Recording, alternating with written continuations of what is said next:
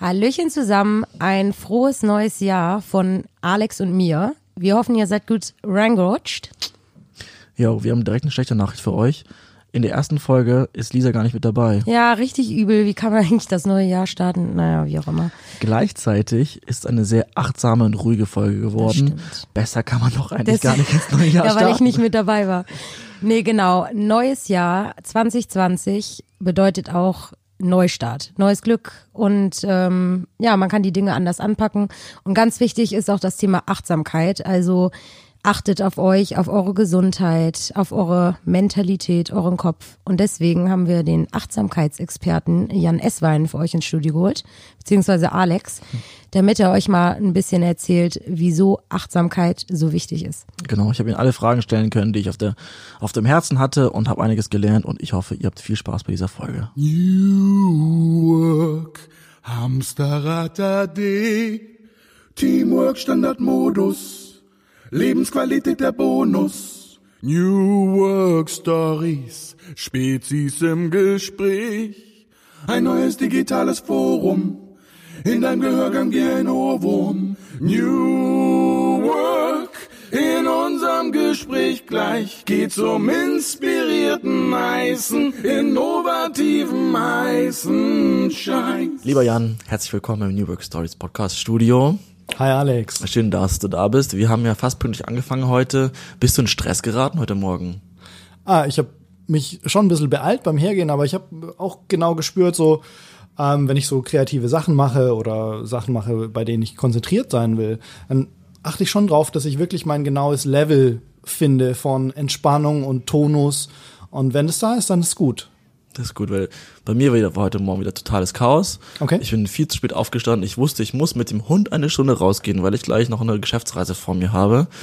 Ich musste noch mit meiner Freundin frühstücken. Ich musste pünktlich zum Termin hier sein. Ich musste das Studio noch aufbauen.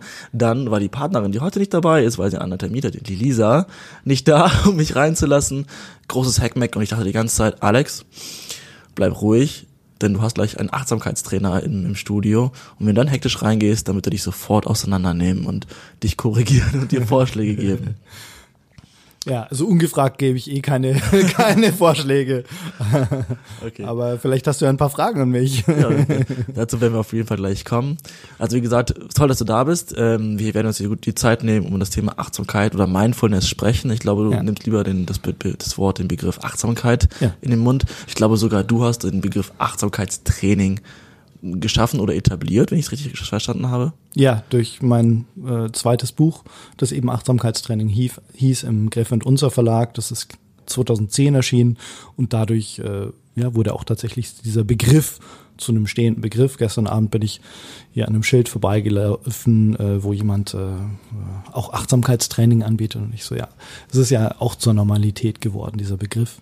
Und ich finde, ähm, ich habe den geprägt, weil ähm, Teil meines Hintergrunds ist eben diese MBSR-Methode. Da habe ich die zweite deutsche Ausbildung mitgemacht als Teilnehmer. Es war so 2002.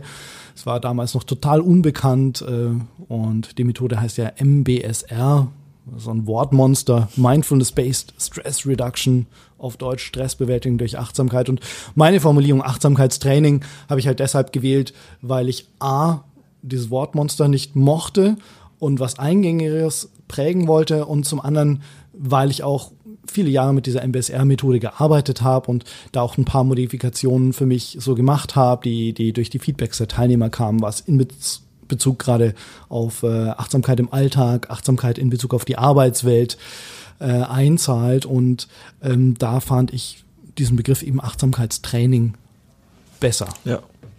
Heute bist du ja ein renommierter Keynote-Speaker zum Thema Buchautor, wie wir gerade schon besprochen haben. Jetzt ähm, kennen sicherlich nicht viele die deine Reise zu diesem Zeitpunkt. Ähm, was ist passiert? Wie bist du auf dieses Thema aufmerksam geworden? Was ähm, hat dich dazu bewegt, achtsamer durchs Leben zu gehen? Naja, ich hatte so einen Weckruf, kann man sagen, als ich 17 war, ist ein sehr guter Freund von mir in einem Verkehrsunfall gestorben. Und das hat mich äh, einfach äh, schockiert und hat mir die Frage stellen lassen, äh, mich die Frage stellen lassen, hey, was macht das Leben eigentlich lebenswert?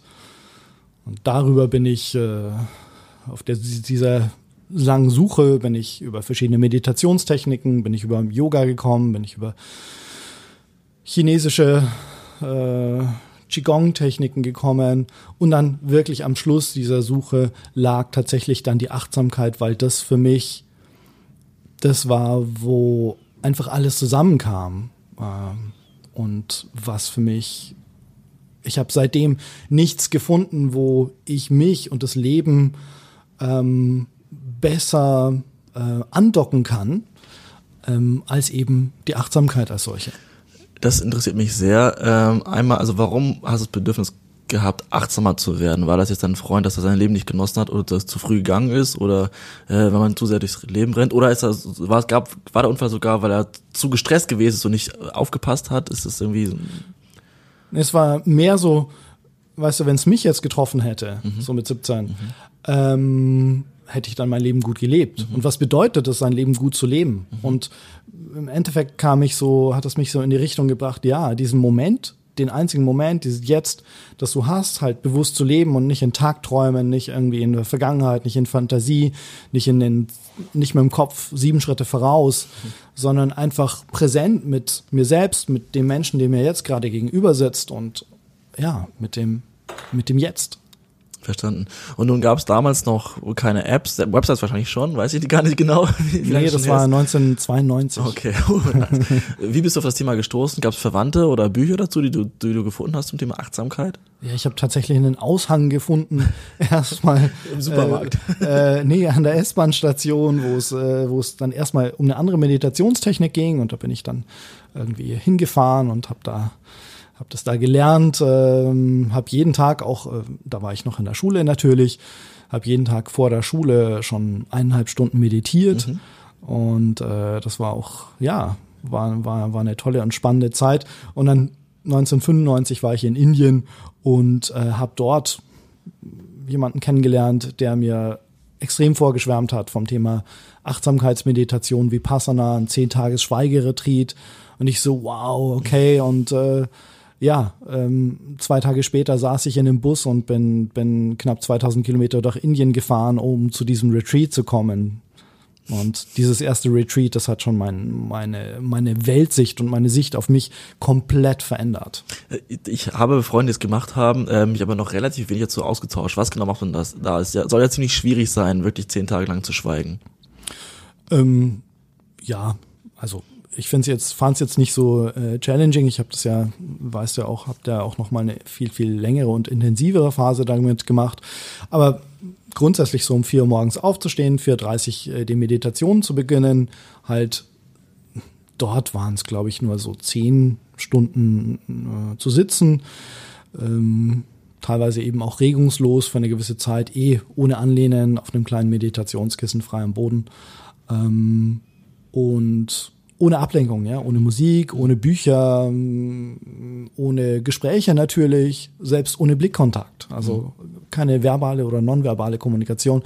Das heißt, es wirft dich einfach vollkommen auf dich selbst zurück und das, was du in diesem, diesem total mm, reduzierten Raum lernen kannst über dich selbst, also die Reflexion deiner eigenen Gedanken, deiner Muster, deiner Emotionen, ähm, deiner Körper-Geist-Zusammenhänge. Das ist unglaublich spannend gewesen und, und ähm, ähm, ja, hat mir extrem viel gezeigt über mich und über das Leben. Ich würde gerne nachher nochmal darauf zurückgehen, wie das Thema Achtsamkeit in der Schule gewesen ist, weil ich ein bisschen eingelesen habe und äh, erfahren habe, dass das für die Kinder heutzutage noch wichtiger denn je ist, äh, achtsamer zu werden, weil die Welt einfach sehr ähm, ablenkend geworden ist, sage ich mal. Mhm. Äh, ich selber möchte noch eine eigene Erfahrung mit einbringen, weil ich habe derart wenig gemacht, auch relativ wenig meditiert. Ich habe die Seven Mind App und es auch immer genossen, aber mhm. dieses Ritual noch nicht geschaffen.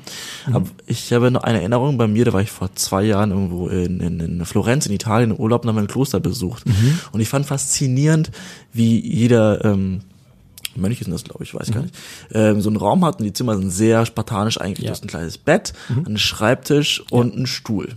Und das war's. Und ich finde diese Ruhe faszinierend. Ich, meine, ich liebe den Gedanken, auf nichts anderes achten zu müssen, als auf das wenigste, was man besitzt. Ich persönlich äh, bezeichne mich als Minimalist, habe auch ähm, lange mit sehr wenig Eigentum ähm, gelebt und es wirklich sehr genossen. Mhm. Sind das Dinge, die ähm, die du auch sehr positiv erlebt hast, ähm, die du vielleicht heute noch ermöglicht? Oder hast du eine normale Wohnung mit normal viel Stuff von normalen Gesellschaft, wo du halt auf nichts verzichtest und dadurch durch die Achtsamkeit einfach durchgehen kannst durch die Welt, ohne abgelenkt zu werden? Also für mich heißt achtsam zu sein verschiedene Dinge, aber eine, ein Aspekt davon ist sicher äh, zu prüfen wirklich, hey, was brauche ich eigentlich? Was macht mich denn glücklich? Weißt du? Also Achtsamkeit bedeutet ja voll und ganz bei dem zu sein, was ich im Hier und Jetzt wahrnehme. Mhm. Und das ist wie ein Scheinwerfer. Den Scheinwerfer kann ich auf mich selbst richten, auf meinen Körper, auf meine Gedanken, auf meine Emotionen. Ich kann ihn aber auch auf mein Gegenüber richten und ja, also quasi empathisch ähm, den anderen einbeziehen. Aber ich kann natürlich auch den Kontext einbeziehen, die Umgebung und auch das größere Ganze. Und so in diesem Sinn, für mich bedeutet achtsam zu sein auch wirklich zu schauen, hey, was brauche ich wirklich? Was bedeutet das jetzt, äh, dass ich jetzt äh, diesen plastikverpackten Käse kaufe? Oder muss ich den kaufen? Oder äh, im Kloster, also war ja dann auch noch mal später deutlich länger im Kloster. Hm. Wie lange war das dann? Das waren 175 Tage. Da ja. war ich dann 30. Genau, mit 30 habe ich das gemacht, 175 Tage. Und da gab es eben eine, eine Begebenheit, die eigentlich das ganz gut auf den Punkt bringt. Ich hab, hatte dann die Gelegenheit, eine Einkaufsliste zu machen für jemanden, der dann einkaufen ging. Und äh, das war ungefähr noch, da war ich schon zwei Monate im Kloster und dann habe ich angefangen, diese Liste zu schreiben, weil ich wusste, okay, dieser Einkauf kommt. Und dann wurde diese Liste immer länger. Und dann während ich eben das dann hinging auf diesen Einkauf, habe ich irgendwie gemerkt, so, nee, hey, das ist es gar nicht. Du brauchst nicht noch ein extra T-Shirt oder noch eine extra Hose oder noch irgendwas. Und dann habe ich diese Liste, die echt lang war, habe ich halt Stück für Stück immer weiter runtergestrichen. Und am Schluss war halt Rasiercreme, war Zahnpasta und ähm, äh, neue Rasierklingen waren noch drauf. Und das ist, finde ich, so ein ganz gutes Symbol für, wie wenig eigentlich wir brauchen und wie häufig unser, ne, unser Kopf uns einen Streich spielt, dass wir denken so, hey, wenn ich auch dieses Ding habe, dann bin ich glücklich. Und ähm, ich bin jetzt kein vollkommener Minimalist, der sagt, hey, ich brauche gar nichts oder ich habe nicht Spaß auch an einer schönen Klamotte, aber ich sehe es gleichzeitig auch von der Warte, dass das hauptsächliche Glück das hauptsächliche Glück entsteht dadurch, dass, dass ich mich auf mich und auf den Moment fokussiere. Das Thema Konsum spielt eine wichtige Rolle. Es interessiert mich sehr, aber ich glaube, wir gehen mal so Richtung, Richtung Unternehmer, Manager und Achtsamkeit in die Richtung, weil als Trainer führst du das ja durch. Wer ist deiner Meinung nach am gestresstesten oder braucht am meisten Achtsamkeitstraining? Sind das die Geschäftsführer ganz oben oder die Mitarbeiter, die einfach nur das Tag, äh, Daily Business durchführen? Kann man das sagen?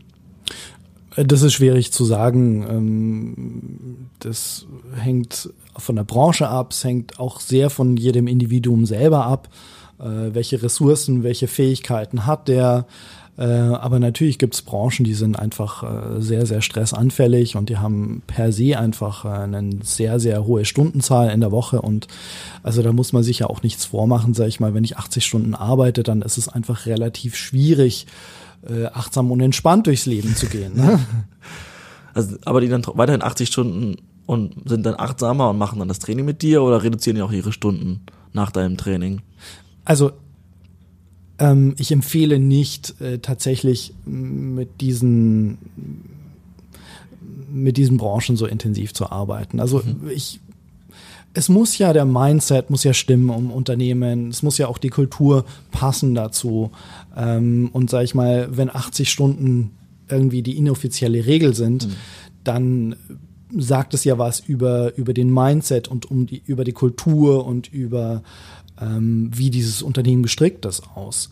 Und da würde ich jetzt mal sagen, ist der Match zum Thema Achtsamkeit ähm, nicht so groß. Mhm. Und da macht es nicht so viel Sinn, mit dieser relativ geringen Schnittmenge jetzt irgendwie was, äh, was zu versuchen. Das heißt, du kommst relativ wenig Fragen, wo einer sagt, okay, ich bin jetzt Top-Manager, ich mache 80 Stunden die Woche. Lieber Herr Esswein, wie schaffe ich das, 90 Stunden zu arbeiten und trotzdem noch fit zu bleiben im Kopf? Ich meine, ich bekomme natürlich diese Anfragen, das ist schon klar. Ähm, aber ich sag mal, wenn Menschen achtsam sind und wenn sie deutlicher spüren, wo sind auch meine Leistungsgrenzen zum Beispiel, was sind meine Bedürfnisse, ja. Es gibt ja ganz viele Menschen, die auf so einem hohen Level arbeiten, aber die extrem abgeschnitten sind von den eigenen Bedürfnissen. Ne, das kanalisiert sich dann vielleicht dann, dass sie halt kompensatorisch Sachen machen, dass sie halt sehr viel konsumieren oder sich äh, Dinge kaufen oder dass sie, dass sie auch Beschwerden haben, ne? dass sie beispielsweise Migräne haben oder andere körperliche Symptome davon. Ähm, die Frage ist, ist jemand wirklich auch, ähm, hat jemand den Mut, das offen, sich so offen und kritisch anzuschauen und sich zu fragen, hey, ist es gut für mich? Ist es gesund? Ist es hilfreich? Oder, oder muss ich vielleicht was anderes machen in meinem Leben? Und hast dann so eine Art Erstgespräch, ähm, um zu gucken, ob das, ob das Sinn macht bei der Person oder weil ich zum Beispiel, ich habe vor einem halben Jahr eine Therapie angefangen, eine Verhaltenstherapie, Ja. um wirklich zu verstehen, wie kann ich mit dieser Welt umgehen, wo sind meine, meine Schwächen und Stärken und entsprechend ein Verhalten an, anzudocken. Wie ist es dann bei dir, wenn so ein Training beginnt? Ist es dann, wie fängt das an? Welche Fragen werden gestellt? Wie sieht die Situation aus, das Szenario? Also, ähm, ich arbeite ja nicht überwiegend mit Einzelpersonen, sondern überwiegend sind es ähm, Gruppen von Führungskräften.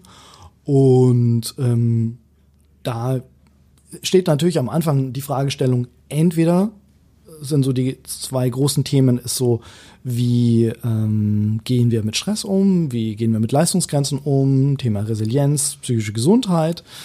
So, das ist der eine Block und der andere Block ist eigentlich, wie kommunizieren wir besser? Und äh, wie ich vorher sagte, der, den Scheinwerfer der Achtsamkeit kannst du ja nicht nur auf dich, sondern auch aufs Gegenüber lenken. Und in dem Begriff Achtsamkeit steckt ja auch die Achtung drin, die Wertschätzung, der Respekt. Ja? Und wenn wir diesen Respekt äh, in die Kommunikation in Teams oder zwischen Führungskräfte und Mitarbeiter bringen, dann haben wir da eine ähm, sehr, sehr positive Effekte. Und das ist eben der andere Teil, eben Achtsamkeit in der Kommunikation, Kommunikation für Führungskräfte und Teams. Ähm, und je nachdem, wie eben diese Fragestellung äh, gestrickt ist, desto anders sind natürlich auch die Inhalte und äh, die Gespräche und äh, Übungen, die wir dort machen. Genau, jetzt frage ich mich natürlich, wie sieht ein erster Schritt aus? Ist der erste Schritt, dass erstmal alle ihre Handys weglegen müssen oder ähm, wird erstmal meditiert zusammen? Also ich meine, wenn wir jetzt äh, einen, einen, sag ich mal, Workshop oder einen Trainingskontext haben, dann natürlich ist es gut, wenn äh, gehe ich davon aus, dass die Leute die Handys weglegen und dass sie sich die Zeit nehmen. Die bekommen auch ein paar Tage vorher oder eine Woche vorher eine E-Mail von mir, so okay, bitte äh, kommunizieren Sie, dass Sie diesen ein oder diese zwei Tage äh, raus sind. Ne? Also quasi rechnen sich einen Autoresponder ein, äh, kommunizieren, dass Sie das im Team, ähm, sorgen Sie dafür, dass Sie wirklich einen störungsfreien Raum haben. Also so, es geht ja schon vor dem Termin los, dass sich die Menschen dann drauf einstellen. Und ähm, dann funktioniert das eigentlich ganz gut.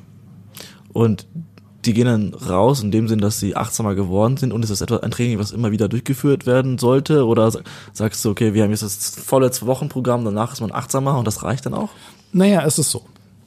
Wenn wir nochmal schauen, ähm, was auf diesen Begriff der Achtsamkeit. Ähm, in der buddhistischen Psychologie wird für Meditation wird immer der Begriff Bhavana verwendet. Und Bhavana bedeutet entwickeln, kultivieren, üben. Das heißt, das ist nicht so, dass wir jetzt einmal gecheckt haben, was Achtsamkeit ist und dann sind wir das immer und dann haben wir das immer, sondern das ist was, was wir, was wir immer zu üben und kultivieren sollten, wenn wir uns entschließen, diesen Weg zu gehen. Das muss ja auch nicht jeder. Ähm, Also auch ich habe heute Morgen äh, meine Übungen gemacht, ja, und auch das nach äh, 27 Jahren im Thema, ja, und äh, nach vielen tausend Meditationsstunden. Ähm, und von daher, ich empfehle immer, was ich am allerliebsten mache und was den größten Impact hat, sind eben Programme, wo ich sage ich mal sowas habe wie zwei Tage Kickoff, dann eine Transferphase von sechs Wochen, wo die Menschen äh, und Teams das dann umsetzen. Die werden dann begleitet von mir äh, durch verschiedene äh, Möglichkeiten. Und am Schluss gibt's noch nochmal so einen Abschlusstag. Und es gibt auch so ein so Lerntandems, ein Buddy-System, wo sich dann immer zwei so zusammenschließen und ähm, miteinander sich auch verstärken. Plus ähm, eben dieses Kultivieren, dieses Üben, Bhavana, dieses Entwickeln. Ähm, das Beste ist natürlich, wenn Unternehmen auch um, diese Sachen installieren im Sinn von Räume schaffen. Mhm. Äh, das können physische Räume sein, wo, wo Menschen sich zurückziehen können, um mal zehn Minuten zu meditieren oder eine Entspannungsübung zu machen. Mhm.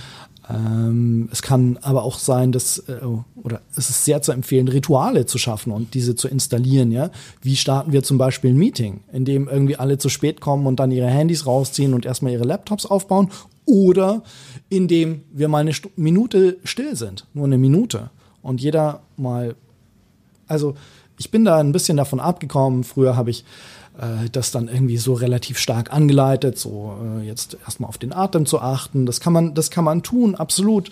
Aber ich habe gemerkt, dass je nach Unternehmen und Kultur kann es auch total günstig sein, das einfach so sehr zu reduzieren, zu sagen, okay, Leute, wir kommen rein, es ist ein medienfreies Meeting, ihr legt eure Handys an der Tür ab, ähm, keine Laptops auf dem Tisch, auf, außerdem der vielleicht protokolliert oder der, der präsentiert. Ist ja auch ein Akt der Wertschätzung. Mhm. Und, ähm, und dann für drei Minuten schreibt jeder einfach mal auf, was ist das Wichtigste, was ich heute hier einbringen will, auf dem Blatt Papier. Mhm. Okay, es ist so eine Möglichkeit, sich zu fokussieren und nicht nur physisch anzukommen, sondern auch mental anzukommen. Und wenn Meetings dann aus so einem fokussierten, könnte sagen, achtsamen Mindset raus passieren, dann dauern die kürzer, die sind effektiver, die sind ähm, die Qualität des Gespräches ist eine andere. Und genau das will ja ein, ein Manager hören. Wie kann ich meine Zeit wertvoller nutzen und nicht mit äh, Blabla und Effizienzverlusten verbringen? Kannst du denn sagen, was mich persönlich interessiert ist, mhm. welche Unternehmen das vielleicht schon ganz gut machen? Vielleicht gibt es wirklich Best Practice, wo man sagen kann, guckt euch das Unternehmen an, die haben das und das eingeführt. Weil du hast ja schon sehr viele praktische Beispiele reingebracht und ich glaube, genau die sind für unsere Zuhörer und Zuhörerinnen das Wertvollste. Mhm. Zu sagen, die mhm. machen ein Unternehmen oder zwei Unternehmen, die es vielleicht schon richtig, richtig cool machen also allen voran steht natürlich in Deutschland ähm, SAP, mhm. ja, die ja auch ähm, Achtsamkeits-KPIs definiert haben. Die haben halt äh, untersucht, äh, dass zum Beispiel Mitarbeiterzufriedenheit deutlich steigt, äh, dass Krankheitskosten deutlich gesenkt werden und haben einen Return on Investment von 200 Prozent berechnet für ihre. Achtsamkeitsmaßnahmen. also da kann man deutlich sehen, ähm, und SAP ist ja nicht irgendwie, irgendwer, ähm, dass das absolut ähm, machbar ist und dass es ähm, auch was bringt. Manchmal ist so eine Kritik, die dann kommt, so ja, äh, ist dann Achtsamkeit die neue Optimierungsmethode. Aber ich sag, hey, come on, wenn, wenn die Leute zufriedener sind, wenn die besser wertschätzender miteinander kommunizieren, wenn sie mehr auf ihre Leistungsgrenzen achten, wenn sie dadurch gesünder sind äh, und ein besseres Klima herrscht, what's wrong? Ne? Also ich meine, und lass uns mal auf dem Boden bleiben, kein Unternehmen wird irgendwas machen, was nicht irgendeine Form der Verbesserung bringt. Ja? Wenn es nur, nur Bespaßung wäre, dann wird es keiner machen. Aber wie gesagt, SAP zeigt, äh, und das schon seit Jahren, dass es äh, hervorragend funktioniert und dass es sich rechnet. Mhm. Vielleicht noch ein kleineres Unternehmen, was du zufällig kennst, irgendwie ein Hidden Champion oder so. Musst du jetzt nicht sagen, wenn dir keiner einfällt. Sonst gehe ich drauf zur nächsten Frage rüber. Aber diese, genau diese Beispiele zeigen ja, wie wertvoll es ist. Und das ist nicht nur. Ja, also ich meine äh, zum Beispiel ähm, Obstalsboom, ne, Bodo Jansen mhm. äh, hier im Norden oder Otto, ne? Mhm. Ähm, oder auch ähm, die Sparda-Bank zum Beispiel, mhm. die da ja auch sehr stark vorangehen und wo jeder Mitarbeiter auch ein Achtsamkeitstraining durchlaufen hat. Ähm, und ähm, also da gibt's schon, schon viele. Hm, natürlich im äh, Verhältnis zur Gesamtmasse der Unternehmen äh, ist es noch ein relativ kleiner Ansatz, aber wir sind ja auch äh, ne, zum Thema New Work hier, äh, je mehr sich die Arbeitswelt ändert und je weniger wir top-down irgendwie ein Unternehmen durchregieren, sondern in der wir mehr kooperativ arbeiten, kooperativ führen, situativ, lateral führen. Mhm. Desto mehr brauche ich eben gerade diese kommunikative Komponente zum einen ähm, dass der Kollege, der Mitarbeiter äh, merkt, hey, ich sehe dich, ich sehe dich nämlich wahr mit deinen Themen, die du mitbringst. Äh, das muss nicht sein, dass es jetzt irgendwie eine Psychokiste ausartet, ja. Aber ähm, dieser Moment der Wertschätzung, wenn die Führungskraft, Mitarbeiter kommt rein, die Führungskraft hat natürlich tausend Themen auf dem Tisch und tausend dringende Sachen. Ähm, aber ein Mitarbeiter kommt rein und äh, er braucht vielleicht jetzt zehn Minuten Gespräch und wenn dann die Führungskraft in der Lage ist, wirklich runter zu zoomen und ihre wirklich wertschätzende Aufmerksamkeit ganz auf diesen Menschen zu fokussieren, dann bringt es so viel im Sinn von positiver Bindung, Thema Mitarbeiterzufriedenheit, ähm, verbessert die Qualität der Zusammenarbeit. Ähm, und es ist natürlich nicht leicht als Führungskraft gegeben der Umstände, des Kontextes, des Drucks, der, der, der Vielzahl an Themen, die da sind. Also ich will das nicht beschönigen, aber die Reise ist es wert. Ähm, was wollte ich jetzt fragen? Doch, ich weiß wieder. Apps auf dem Handy. Gibt's mhm. ja jetzt zuhauf, habe ich ja vorhin schon angesprochen. Ich habe auch eine ausprobiert. Was ist deine Meinung dazu? Oder nutzt du die vielleicht sogar selber? Also ich nutze jetzt keine ähm, Mindfulness-Apps. Ähm, ich kenne viele Menschen, die das nutzen. Hm, ich glaube, ich habe einfach meine Praxis eben so äh, 1992 äh, da angefangen zu einer Zeit, wo es noch nicht mal Smartphones gab. Von daher bin ich vielleicht auch noch da anders oder habe auch schon eine stabile Übungspraxis so ja. für mich. Ja, dass du es das, das nicht brauchst, habe ich mir gedacht. Aber vielleicht hast du auch eine, eine, eine starke Meinung zu dem Thema. Vielleicht sind die auch schlecht, weil die das in ein falsches Licht rücken oder vielleicht falsch beibringen. Keine Ahnung was. Hast du anscheinend keine Erfahrung damit gesammelt generell. Nee, das würde ich, äh, das sage ich nicht. Äh, ich habe viele Menschen in meinen Trainings und Kursen, äh, die das, die das nutzen und für manche ist es super hilfreich. Ähm, ich denke, es ist wie so ein äh, weißt du, wie wenn ein Kind Fahrrad fahren lernt, dann hat er am Anfang so Stützräder dran, oder? Mhm. Und ich finde, so ein App ist wie so ein Stützrad und das ist cool und das ist hilfreich, aber es ist halt nicht die Praxis mhm. selbst, aber es ist ein hilfreiches Mittel dazu und irgendwann kannst du auch das Stützrad abschrauben und dann fährst du geradeaus, ohne es zu merken, mhm. wie der, der kleine Junge, der dann irgendwie gar nicht merkt, dass der Papa ihn nur losgelassen hat und genau. Sehr gut, du hast das, genau die Überleitung gemacht, die ich brauchte. Kinder. Aha. Erst einmal, einfach nur, weil es mich interessiert, weil du schon so früh angefangen hast, schon in der Schulzeit damit angefangen hast. Wie haben das deine, deine Schulkameraden aufgenommen? War das dann das deine ESO-Typ oder fand die es interessant und haben vielleicht sogar direkt mitgemacht damals? Ja, also es war sehr gespalten. Es war natürlich, äh, erstmal war das, äh, wie gesagt, Anfang der 90er, das war schon so eine ganz ungewöhnliche Sache damals, ne? auch in der Altersgruppe. Ähm, mhm. Allerdings, ich hatte auch damals ähm, schon so ein starkes Sendungsbewusstsein, das hat nicht aufgehört seitdem. Und ich habe eine Arbeitsgemeinschaft Yoga gegründet in der zwölften Klasse und habe dort Yoga und Meditation unterrichtet, obwohl ich jetzt noch nicht so wahnsinnig viel Erfahrung hatte, aber ich habe halt gemerkt, es tut mir so wahnsinnig gut und ich möchte es unbedingt weitergeben. Und ähm, ja, das war dann halt so eine kleine Gruppe von, von zehn Leuten, zehn Schülern und äh, ein Lehrer war noch dabei, so ergänzend, den es auch interessiert hat. Und äh, genau, es war eine, es war eine coole Zeit und ähm, es gab auch damals schon Leute, die das äh, gut aufgenommen haben.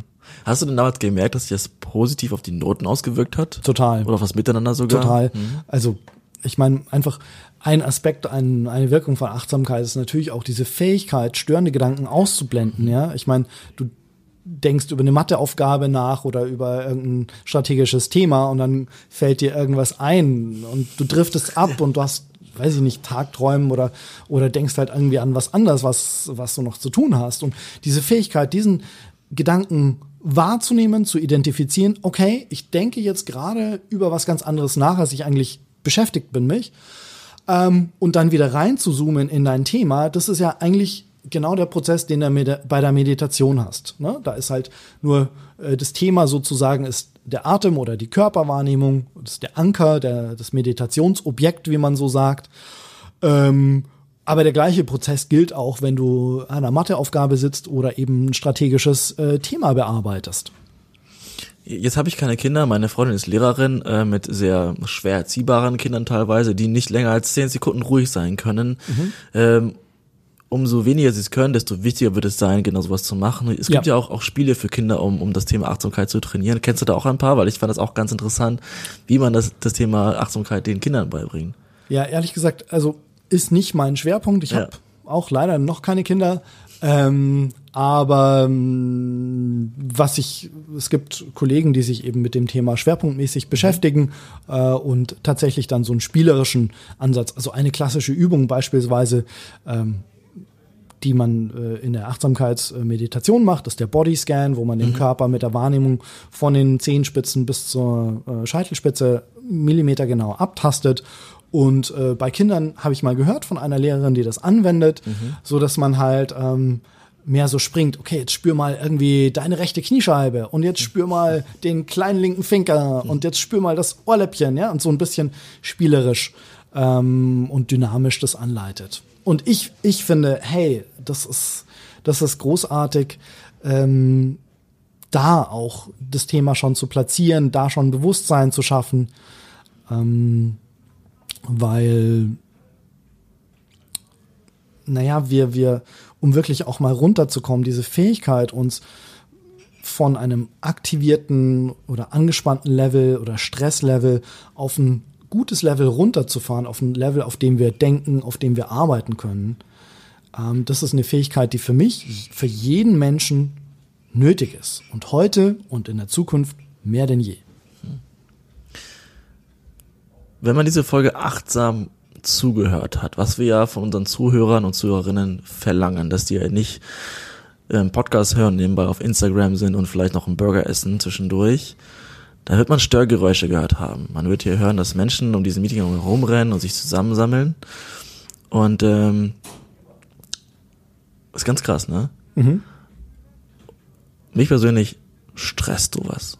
Mich nervt es einfach, wenn ich mich auf eine Sache konzentri- konzentrieren kann. Wie leicht fällt es dir, das alles auszublenden und dann deinen Scheinwerfer auf das Mikrofon auf mich zu richten? Also diese Fähigkeit, mich zu fokussieren, das hat schon sehr, sehr stark zugenommen. Und das ist auch was. Ähm, es ist ja auch so ein Aspekt von der Achtsamkeit.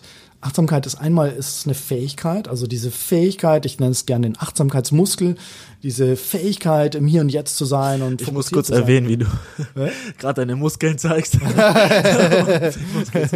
Genau, Ich, ich also- sehe den Muskel ganz deutlich vor mir. okay. ja, ja, also ich finde so diese Bewegung der, der, der, der, der Oberarme, das finde ich so, das ähm, finde ich ein ganz gutes Bild. Ähm, weil es auch so, wie so mit der Hand, äh, dieses Bild von da, wo der Fokus der Aufmerksamkeit ist, äh, den wieder zurückzubringen zu sich selbst. Deshalb finde ich es auch so eine stimmige, stimmiges Bild und eine stimmige Bewegung, um das darzustellen. Also zum einen ist es eine Fähigkeit, diesen Achtsamkeitsmuskel zu trainieren und ähm, zu haben. Und auf der anderen Seite ist es aber auch eine Haltung, ja? eine Haltung von, ich habe es schon gesagt, Wertschätzung, auch eine Haltung von ähm, ähm, eine nicht wertende Haltung. Sagen viele Leute so, ja, hoppla, soll ich jetzt keine Werte, keine Urteile mehr fällen? Nein, das meine ich nicht, aber ich meine, dass wir häufig ganz schnell Urteile fällen. Und dass wir ganz häufig, ne, wir hören was und es kommt eine Schallwelle an unser Ohr, ne? Diese Schallwelle ist jetzt mh, zum Beispiel, ähm, da sind Geräusche aus dem anderen Meetingraum oder von draußen. Und dann, was passiert ist, es macht eine Emotion bei uns, ne? So vielleicht, ah, so eine Kontraktion im Körper auch, ein Ärger und dann kommt so ein Gedanke, ah, die Idioten, wieso können die nicht still sein, ne? Und dann kann man das so weiterspinnen und dann kann man ähm, sich in eine Emotion wirklich rein lavieren und äh, wie so ein, so, so, so, eine, so ein Wirbelsturm sozusagen. Und die Fähigkeit der Achtsamkeit bedeutet, früh zu bemerken, okay, ich habe jetzt gerade ein Urteil, okay, mir geht's jetzt gerade nicht gut damit. So, A, spreche ich es an. Ich meine, du könntest doch aufstehen und irgendwie hier kurz vor die Tür gehen und äh, das nachher rausschneiden und sagen, ja, hey, bitte still oder ein Schild aufhängen. Ähm, oder du kannst sagen, okay, ich merke jetzt gerade, okay, ich habe Ärger und ich lasse den Ärger wieder los und fokussiere mich auf mein Gegenüber. Ich habe den großen Vorteil, dass ich jetzt einen sehr spannenden Gesprächspartner habe. Deswegen fällt es mir leichter, als ich dachte, mich aufs Gespräch zu konzentrieren. Du hast den kleinen Vorteil, dass du keine Fensterscheibe hinter dir hast, wo du durchkommst, wo sie Stühle hin und her schieben. ähm, Ja. Wie achtsam hast du diesen Raum aufgenommen? Also angenommen, ich würde dich jetzt bitten, die Augen zuzumachen und zu sagen, und würde dir Fragen stellen, zum Beispiel, welche Farbe hat der Blumentopf? Wie, wie, wie gut könntest du das? Also den Blumentopf kann ich dir jetzt nicht ähm, beschreiben. Ähm, und ich Also- denke, es ist ja auch normal, sage ich mal, ähm, dass wir, wir kriegen ja extrem viele Informationen und nehmen nur einen äh, bestimmten Bruchteil auf, bewusst oder er kommt, dringt durch in unser Bewusstsein und das ist ja auch gut so. Ähm, aber zum Beispiel, wenn jetzt meine Mitarbeiterin ähm, einen neuen Haarschnitt hat oder so, das fällt mir schon auf. Ja? Ich würde sagen, die entscheidenden Dinge entgehen mir nicht. Also, ja. Du bist ähm, einer der wenigen oder ich glaube sogar der einzige Mensch, den ich kenne, der Keynote Speaking gelernt hat Mhm. an der Universität. Das haben wir ja schon vorher im Briefing besprochen. Wie kam es dazu? Ich meine, wir haben ja schon gesagt, heutzutage ist gefühlt jeder in unserer äh, LinkedIn-Bubble Keynote-Speaker. Du hast es aber gemacht. Wie sieht so, so ein Studium aus und warum hast du es gemacht?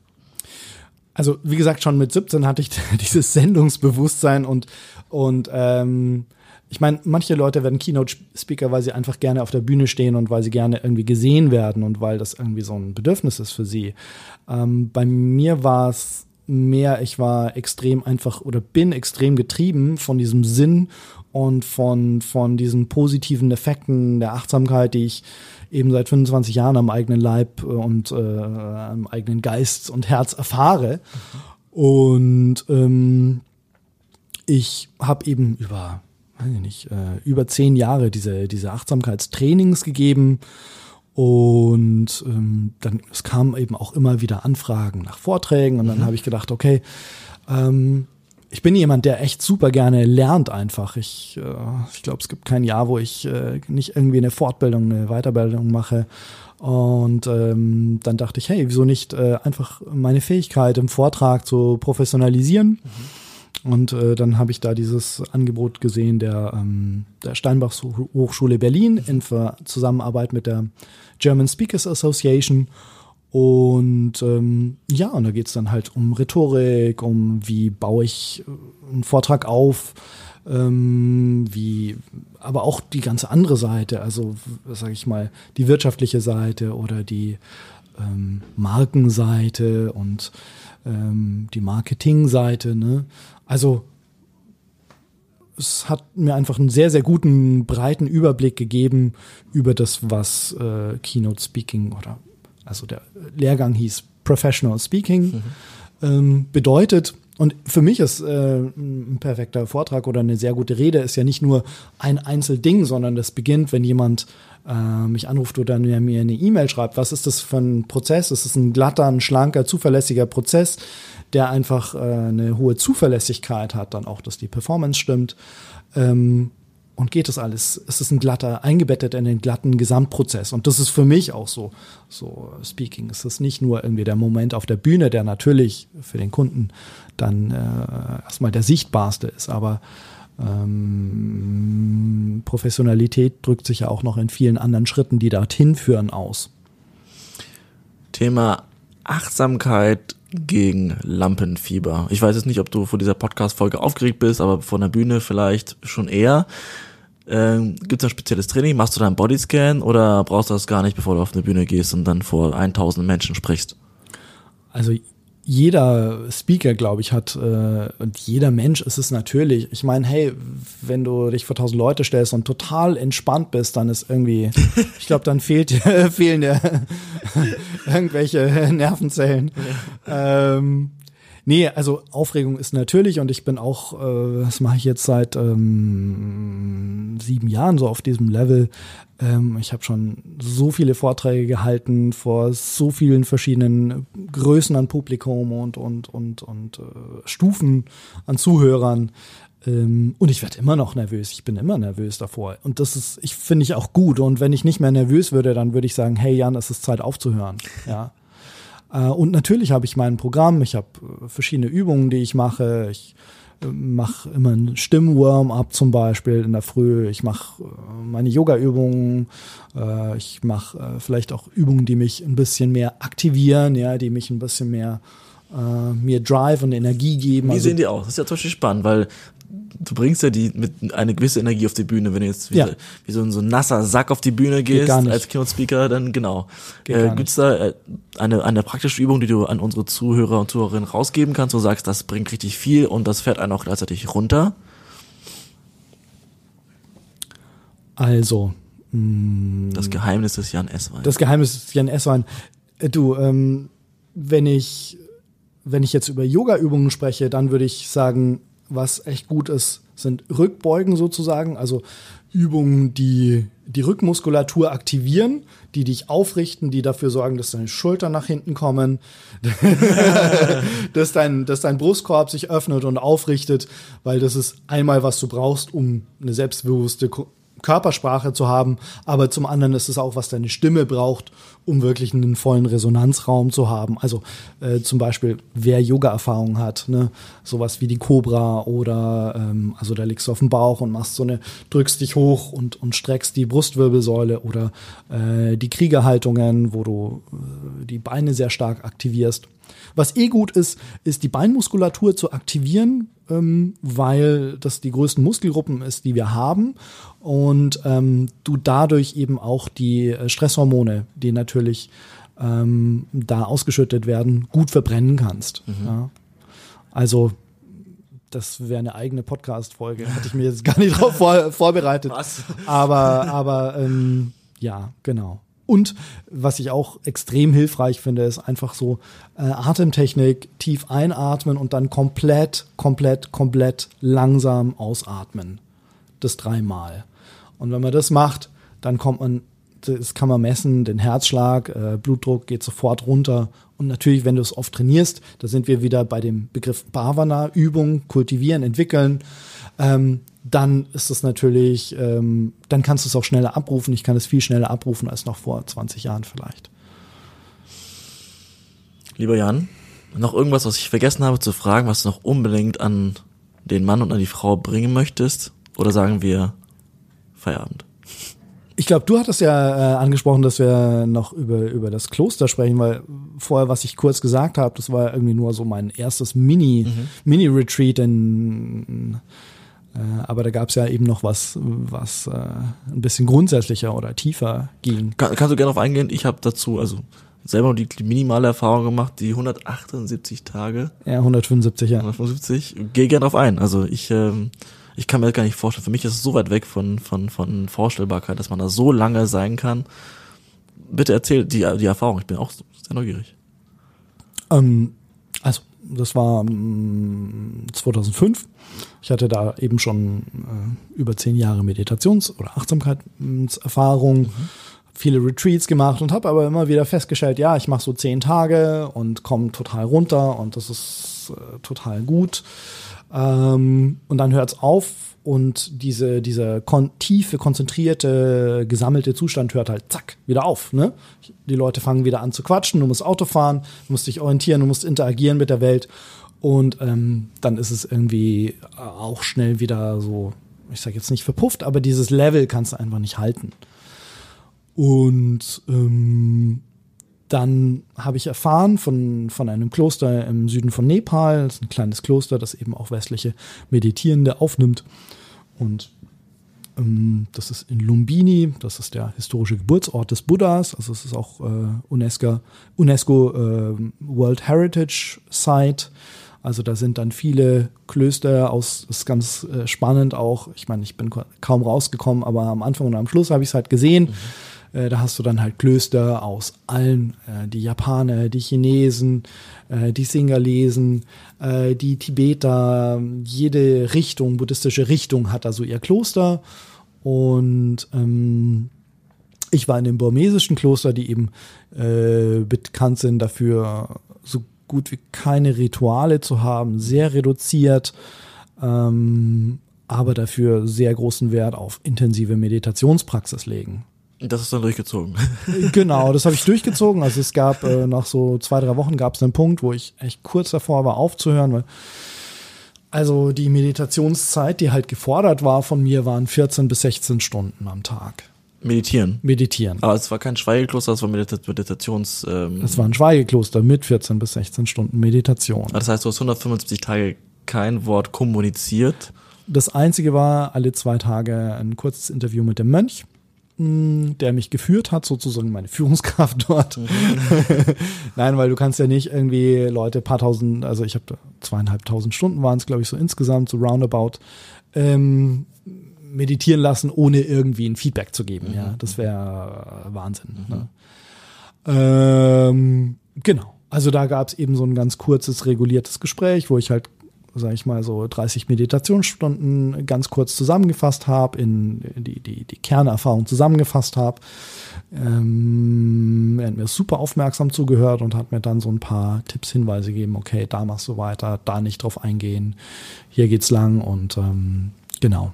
Was ich bei solchen krassen immer, Sachen immer gerne frage ist, wie viele Menschen hast du inspiriert, das Gleiche zu tun, die dir zu folgen und welche Art von Mensch ist es gewesen, den du sowas empfiehlst? Naja, also,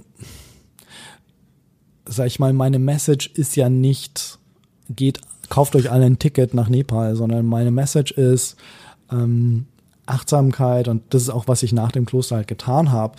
Ähm, das, was ich dort gelernt habe. Ähm, am Schluss der, der, der Mönch hat mich tatsächlich auch gefragt, ob ich die Roben, Roben nehmen möchte. Mhm. Das bedeutet, ob ich ja als Mönch ordinieren möchte. Mhm. Ja, also ob ich dort bleiben möchte. Mhm. Und ähm, offensichtlich nicht. Offensichtlich na, nein, ich habe äh, ich habe abgelehnt, ich habe mich natürlich bedankt und es ist natürlich auch eine Ehre, mhm. das gefragt zu werden, aber ich habe gemerkt, nein, hey, mir geht's drum, das was ich dort gelernt habe, halt mit rauszunehmen und in die Welt zu bringen, aus der ich komme und in der Welt anzuwenden, in der ich lebe und es den Menschen dort weiterzugeben. Ähm, von daher habe ich keine Statistik oder keine Ahnung, wie viele Leute jetzt das gleiche gemacht haben, inspiriert durch meine Story. Ähm, das ist ja auch eine extreme Sache, aber ich finde, mm, es muss ja auch nicht jeder irgendwie zum Mond fliegen oder, ne? Also ich meine, es gibt ja einfach Erfahrungen, die man macht und dann kann man die verarbeiten. Man kann mit den Erkenntnissen, die man dort äh, destilliert hat, kann man arbeiten, die kann man anwenden. Äh, und das ist eigentlich meine Reise und meine Mission.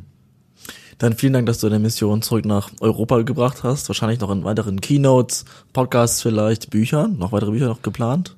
Ich denke, in den nächsten Jahren wird sicher noch was kommen. Ausgezeichnet. Dann auch vielen Dank, dass du gekommen bist und auf Wiedersehen. Sehr gerne. Vielen Dank, Alex. Ciao.